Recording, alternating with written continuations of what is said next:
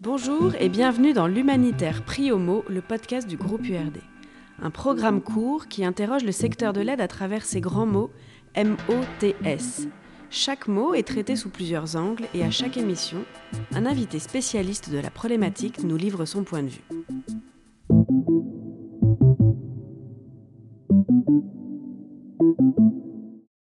Depuis sa création, le secteur de l'aide humanitaire a toujours essayé d'être neutre, au niveau institutionnel mais aussi sur le terrain. Pour rappel, la neutralité dans l'action humanitaire signifie que l'aide ne doit favoriser aucun camp lors de conflits armés ou d'autres types de crises, ni prendre parti dans les controverses, notamment afin de permettre l'accès à toutes les victimes.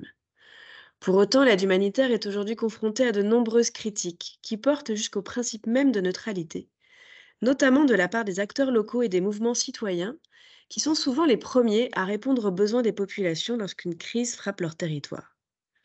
Face à cette remise en cause de plus en plus forte de la neutralité, il est intéressant de débattre de la pertinence de ce principe en commençant cette série de podcasts avec le point de vue de l'ONG humanitaire qui s'est créée en 1971 en grande partie sur le cas de conscience provoqué par la guerre du Biafra.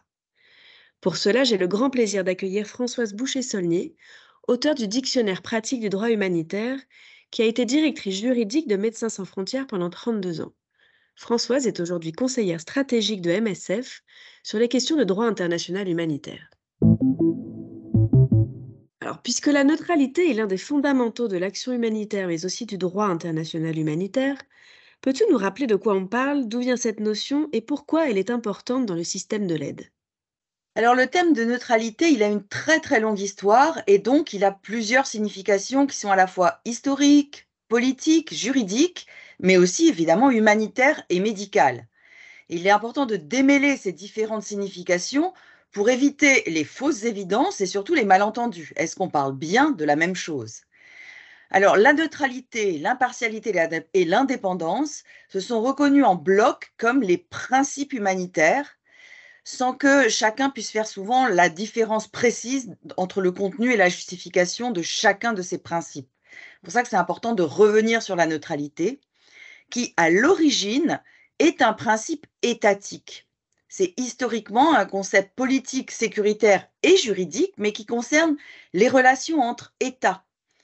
Il est politique et sécuritaire dans ses motivations, et évidemment, il s'exprime dans des formes juridiques. Ce principe de neutralité entre États, il définit le comportement des États souverains qui, dans leurs relations entre eux en période de guerre, peuvent décider pour certains de ne prendre part à aucun conflit armé et de rester en dehors de tous les systèmes d'alliances militaires et donc de tous les conflits qui vont opposer les autres États. Il faut se souvenir que ces alliances militaires, c'était le système de sécurité internationale avant euh, la création de l'ONU, et que ce sont ces systèmes d'alliances militaires qui ont produit le phénomène des guerres mondiales à partir, à l'origine, de différents conflits armés très locaux. Donc le fait de renoncer unilatéralement pour un État de participer à des conflits, ça protège théoriquement et juridiquement cet État contre les attaques militaires, l'attaque n'étant légitime qu'en réponse à un acte hostile. Donc l'État qui se déclare neutre ne peut pas être attaqué. Et cette neutralité étatique, c'est un engagement juridique international d'un État qui, vis-à-vis -vis de tous les autres États, affirme unilatéralement qu'il ne participera pas au conflit et cet engagement unilatéral de l'État va emporter des conséquences internationales qui veulent dire que les autres États n'auront pas le droit de l'attaquer. Évidemment, sur le, euh, continent européen, on pense à la Suisse, mais il y a aussi la Belgique, l'Autriche, dans d'autres euh, circonstances particulières. On est là sur la neutralité étatique, et donc qu'en est-il de la neutralité humanitaire? Alors la neutralité humanitaire, elle apparaît en fait en 1864 comme une création liée à la première convention de Genève euh, promue par le Comité international de la Croix-Rouge. En fait, avant la création du Comité international de la Croix-Rouge, il existait plein de formes d'action de secours humanitaire et charitable, mais elles ne ciblaient pas les situations de guerre. Elles se situaient à l'écart du champ de bataille et des combats. Il s'agissait de soutenir les pauvres, les malades, qui, eux, ne constituent pas une menace sécuritaire et donc les secours humanitaires ne mettaient pas en danger ni la société qui les accomplissait, ni les personnes qui s'engageaient là-dedans. Hein. Donc ça, c'était vraiment ce qu'on appelait l'action charitable. Cette action, elle correspondait au, hein, principe d'humanité et d'impartialité, qui était un principe de non-discrimination entre des personnes nécessiteuses. Les pauvres, les, malades, les miséreux doivent, euh, sont des êtres humains et ils doivent être secourus. Et ceux qui les secourent rendent finalement accomplissent une mission d'intérêt social. En 1864, en lançant cette initiative euh, qui vise à apporter des secours médicaux aux militaires blessés et malades sur les champs de bataille, Henri Dunant, il a dû prendre en compte la dimension sécuritaire de son activité parce qu'il interfère au milieu des activités militaires. Et il fallait aussi justifier le caractère humanitaire de cette activité. Et c'est donc dans ce cadre-là que la référence à la neutralité humanitaire est apparue et s'est imposée. Euh, elle s'impose avec une double composante qui est sécuritaire et juridique, qui concerne à la fois l'organisation humanitaire impliquée en tant que telle, mais aussi les actions qui sont menées sur ce champ de bataille, qui doivent être reconnues comme humanitaires et non pas militaires. Il faut arriver à les distinguer. Et ça protège évidemment euh, ceux et celles qui participent euh, à ces activités. Alors, sur le plan sécuritaire, pour les organisations humanitaires, il est évident que la survie de leur personnel sur le champ de bataille exige qu'ils soient capables de dire clairement et de justifier que leur activité et leur présence n'est pas une participation directe aux hostilités, que leur présence et leur action ne donnent pas un avantage militaire à l'une des parties au conflit. Dans le cas contraire, ils constituent juridiquement des cibles légitimes pour les attaques militaires. C'est le critère de non-participation directe aux hostilités qui est le critère retenu par le droit des conflits, le droit international humanitaire, pour justifier la protection des civils et donc des humanitaires aussi contre les attaques. Donc, la première exigence de ce principe euh, de, neutralité pour l'action humanitaire, c'est elle est sécuritaire. Et donc, concernant la, neutralité des organisations humanitaires, cette revendication euh, politique de la neutralité par les organisations de secours présente dans les situations de conflit, c'est donc un élément nécessaire de leur positionnement et de la gestion de leur sécurité. Comme pour la neutralité politique, c'est une revendication unilatérale, c'est-à-dire l'organisation humanitaire dit, affirme sa neutralité, et elle va porter cette affirmation, évidemment elle doit être suivie des faits, hein, euh, de la part de l'organisation, et cette euh, affirmation de la neutralité, elle va porter des effets internationaux et juridiques de protection contre les attaques, tant qu'elle n'est pas rejetée par les acteurs étatiques ou armés qui diront euh, vous n'êtes pas humanitaire, mais vous participez aux hostilités, donc vous pouvez être pris pour cible. Donc il y a, un engagement unilatéral avec une portée internationale. Donc sur ce plan-là, évidemment, il serait suicidaire pour les organisations humanitaires de refuser d'invoquer la neutralité de leur présence sur le terrain et de, leurs intentions, la neutralité de leurs intentions et de leurs actions, euh, qui, sont effectivement uniquement humanitaires et non pas militaires dans les situations de conflit armé. Et si tu reprends ta casquette Médecins sans frontières, euh, la neutralité dans le secours médical doit poser de vraies questions éthiques.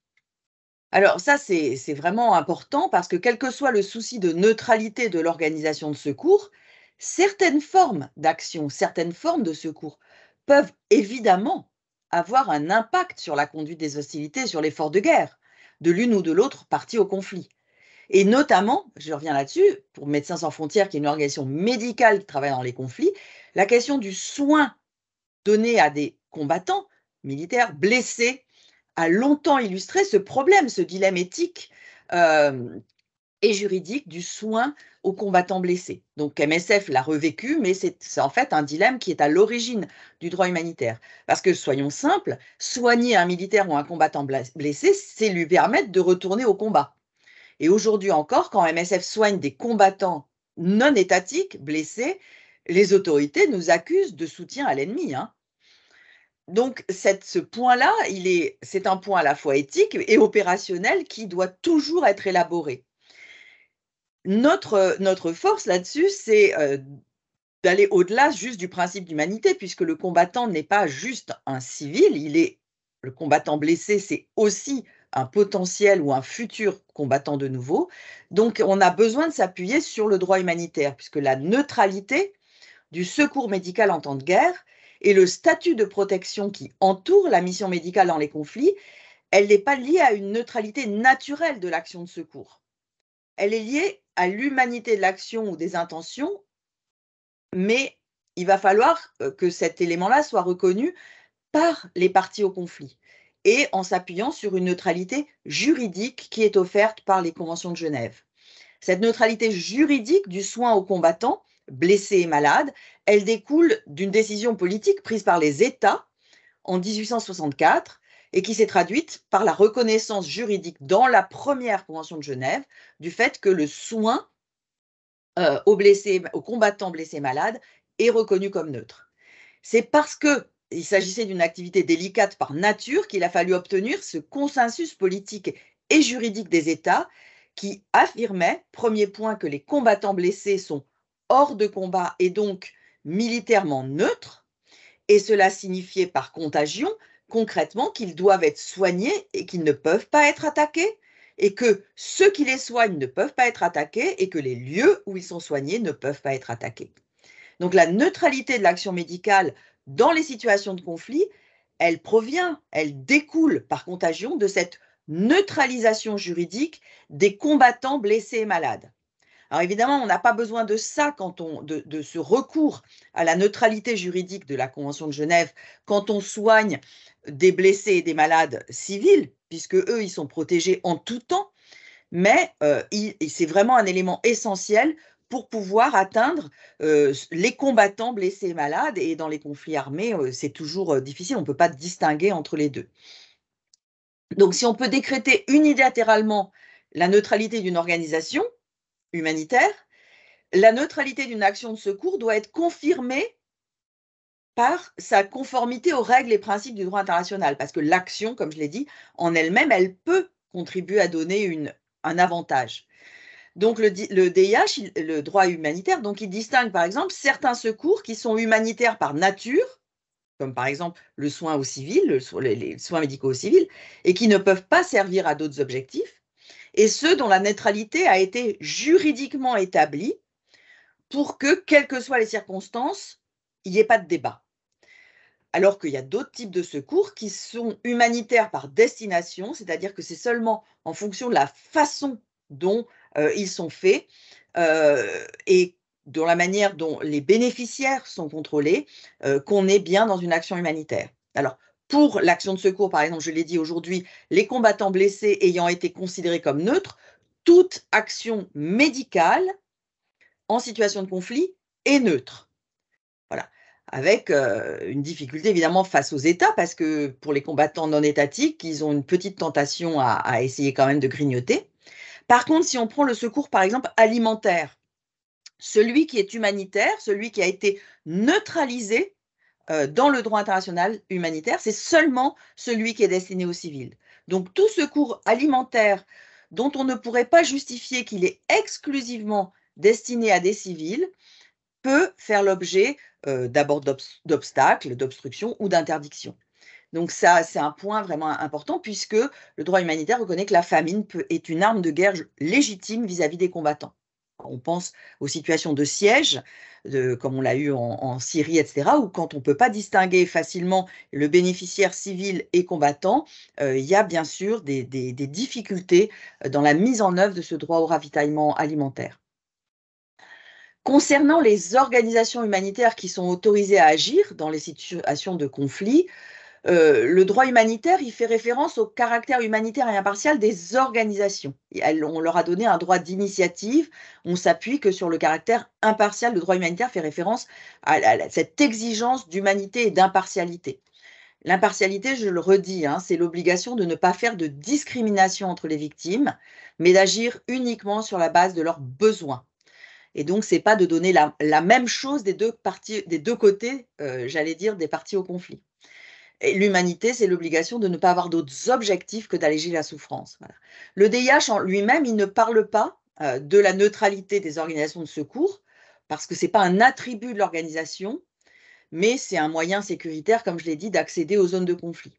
Et le droit humanitaire, il va éventuellement intervenir sur la neutralité ou la neutralisation juridique de l'action spécifique que l'organisation va vouloir entreprendre. Donc, dans ces principes de l'action humanitaire, ils ont été repris et validés au-delà des conventions de Genève, par de très nombreuses résolutions internationales des Nations Unies, hein, jusqu'au plus haut niveau du Conseil de sécurité de l'ONU, et donc qui, reconnaissent ces attributs de l'action obligatoire et cette obligation pour les États de respecter les quatre principes qui sont cités, humanité, impartialité, neutralité et indépendance. L'indépendance est évidemment importante parce que si on n'est pas indépendant, on ne peut pas garantir qu'on est neutre, on ne peut pas garantir qu'on est impartial, ni qu'on est humanitaire. Si on est sous pression, on est sous pression. Et c'est important de dire que l'ONU a reconnu ces principes, mais de rappeler qu'à l'occasion de chaque vote, quasiment, hein, dans des situations un peu difficiles, chaque vote sur des résolutions humanitaires, à l'ONU, la bataille diplomatique recommence parce que certains États cherchent depuis très longtemps et recommencent à chaque fois à rajouter la référence à un autre principe, un principe additionnel de l'action humanitaire qui est la souveraineté étatique. Donc, il y a des blocs d'États souverains qui tentent de rajouter cette référence au principe de souveraineté comme principe de l'action humanitaire. C'est une bataille qui n'est jamais totalement gagnée à l'ONU, mais qui se rejoue en permanence sur lequel les ONG doivent être attentives. Merci beaucoup pour cette nécessaire clarification des termes et ce rappel historique. Peut-on maintenant revenir à MSF Ça fait longtemps que le sujet divise entre l'impératif de ne pas prendre parti ou au contraire l'obligation morale de témoigner et de dénoncer Où en est le débat aujourd'hui sur la neutralité au sein de l'organisation? Alors, le débat de façon à MSF est toujours actif sur tous les sujets. Mais pour revenir à cette question précisément, le principe d'humanité, d'impartialité, de neutralité et d'indépendance, ils sont inscrits depuis l'origine dans la charte de Médecins sans frontières, donc depuis sa création en 1971. Au sein de MSF, il y a des nombreux débats sur la valeur du principe de neutralité, sur son utilité et surtout sur la nécessité de le respecter ou de l'enfreindre. Hein. Est-ce qu'il y a un intérêt à l'enfreindre?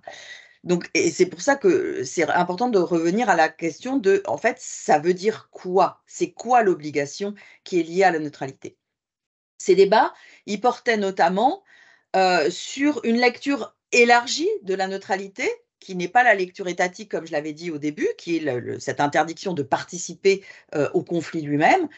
Euh, et cette lecture élargie de la neutralité, elle s'était développée, elle avait été développée par le mouvement de la Croix-Rouge et du Croissant Rouge, qui va donc au-delà de cette obligation de non-participation euh, et qui intègre l'interdiction de prendre parti en faveur d'un belligérant, ok, et ou de participer à des controverses publiques dans les situations de conflit, controverses publiques d'ordre politique, etc.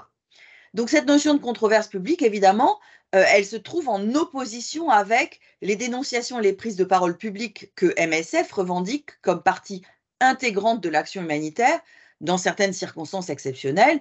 Je mentionnais au début que MSF a été créé au moment de la guerre du Biafra, euh, un peu en opposition à euh, une lecture euh, de la confidentialité euh, imposée par le CICR dans les situations de conflit, qu'il s'agisse du silence pendant la, Shoah ou l'obligation de, de, rester silencieux face à des situations graves de violence, de, de crimes de masse. Donc, c'était vraiment cette euh, MSF a, inscrit la prise de parole publique comme un outil de l'action humanitaire dans des circonstances exceptionnelles et donc on avait l'impression que ça rentrait en conflit avec cette interdiction de prendre part à des controverses publiques. Alors l'intérêt du débat dans MSF, ça a été notamment de rompre le lien qui existait entre ces notions de neutralité et celles de silence et de confidentialité. La neutralité, ce n'est pas le silence et n'est pas l'exigence de confidentialité, qui est très enracinée évidemment dans la culture du mouvement Croix-Rouge et Croissant Rouge, mais euh, avec des malentendus, parce que cette confidentialité dans la Croix-Rouge, elle est liée à une activité spécifique qui est la visite des prisonniers de guerre. Une visite de prisonniers de guerre, ça suppose l'accès à des informations militaires. Et donc, le CICR s'interdit de divulguer des informations militaires en s'imposant la confidentialité quand il a discuté avec des prisonniers de guerre. Mais ça avait été euh, euh, assez élargi.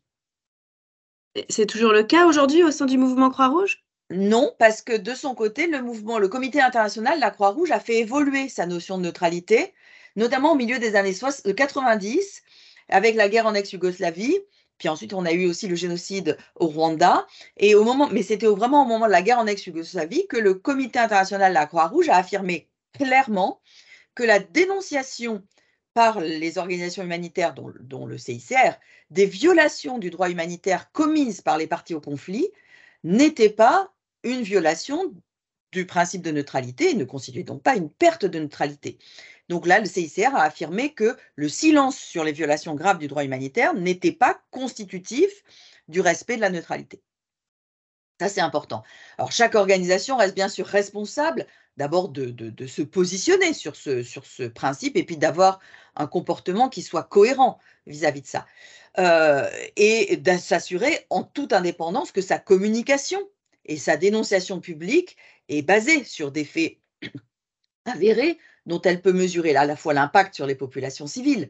Euh, c'est important d'avoir une, vigilance particulière dans les situations de conflit pour que les organisations humanitaires ne soient pas prises de façon militante ou, émotionnelle euh, dans la propagande et la désinformation intense et massive qui est menée par l'une et l'autre partie au conflit.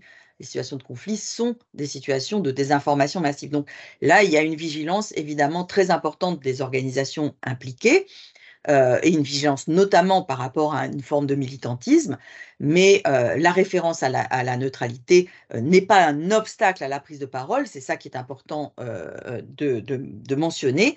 Et pour conclure par rapport à MSF, la référence à la neutralité, elle est bien restée dans la charte MSF.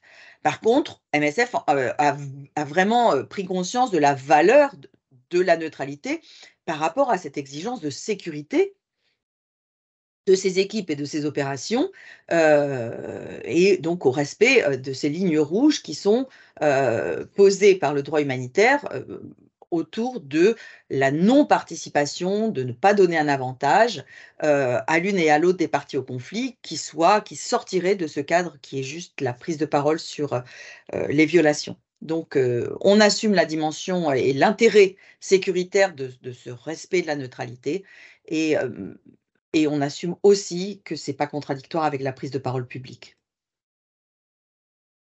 Concrètement, est-ce parfois difficile, voire impossible de rester neutre? Est-ce que ça signifie qu'il ne faut pas aller sur certains terrains?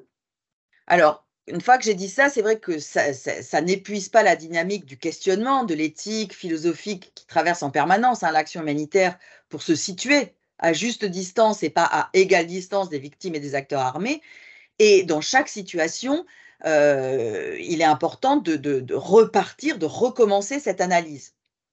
Et euh, il y a des situations, et elles sont relativement... Euh, alors, elles ne sont pas générales, hein, mais elles sont tellement douloureuses qu'on risque d'en faire des généralités, où l'urgence des besoins et, l'économie des moyens nous forcent à ne pas être partout. Donc, on, on, ne peut pas toujours être neutre en étant au sens d'être partout. Euh, on peut favoriser notre présence à certains endroits parce que les besoins sont massifs à cet endroit. C'est pas forcément ça une perte de neutralité. On n'est pas obligé d'être de façon égale des deux parties au conflit.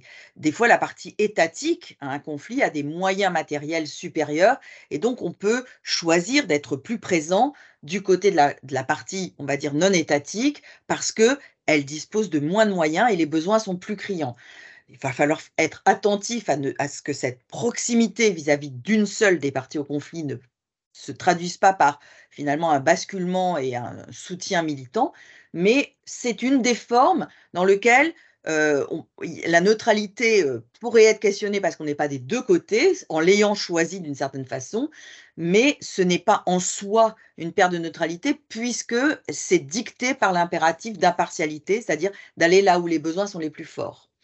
Par contre, il y a aussi d'autres situations dans lesquelles l'une des parties au conflit refuse les secours proposés par des organisations humanitaires, soit parce qu'elle a les moyens de les organiser sous son contrôle, soit parce qu'elle considère, enfin, elle regarde avec suspicion euh, cette organisation particulière, ou bien toute organisation qui travaille aussi de l'autre côté euh, avec les autres parties au conflit, soit parce qu'elle veut absolument pas qu'il y ait de témoins à son activité. Donc ça, ce sont des situations évidemment euh, très difficiles. Elles sont très frustrantes pour les organisations de secours. Euh, là aussi, ce n'est pas forcément une perte de neutralité. Euh, les États ou les parties au conflit ont l'obligation d'autoriser des secours. ça, c'est une réalité. Maintenant, toutes les organisations ne peuvent pas revendiquer le droit d'être acceptées des deux parties, sur les deux parties ou, ou auprès des deux parties au conflit. Donc, c'est une, une, situation dans laquelle la décision d'un acteur au conflit de nous refuser l'autorisation peut euh, causer des problèmes. Et là, il faut trouver d'autres moyens de maintenir une compréhension globale, évidemment, de la dynamique et de la réalité du conflit pour résister au discours dominant. Mais euh, il faut aussi s'assurer que ce refus ne, résulte pas en une privation de secours pour euh, les populations affectées par le conflit sur le territoire de la partie au conflit, souvent étatique, qui refuse ces secours. évidemment, il y a le cas euh, de, en Ukraine aujourd'hui, euh, dans le conflit, les, autorités russes ne nous autorisent pas à être présents de leur côté euh, ça ne veut pas dire qu'il n'y a pas de secours de leur côté, mais ils ne veulent pas que ces secours soient gérés euh, par des organisations qui sont aussi présentes côté ukrainien. Euh, et puis on a eu évidemment l'autre exemple de la, Syrie, dans lequel la présence côté la présence des organisations humanitaires ne pouvait être acceptée par le gouvernement que si les secours donnés aux zones non contrôlées par le gouvernement se faisait sous le contrôle des autorités gouvernementales, ce qui est euh, un vrai, vrai, vrai problème en termes de neutralité et, en termes d'accaparement du droit humanitaire, comme, on va dire d'une certaine façon, comme arme de guerre par une des parties, la partie étatique au conflit.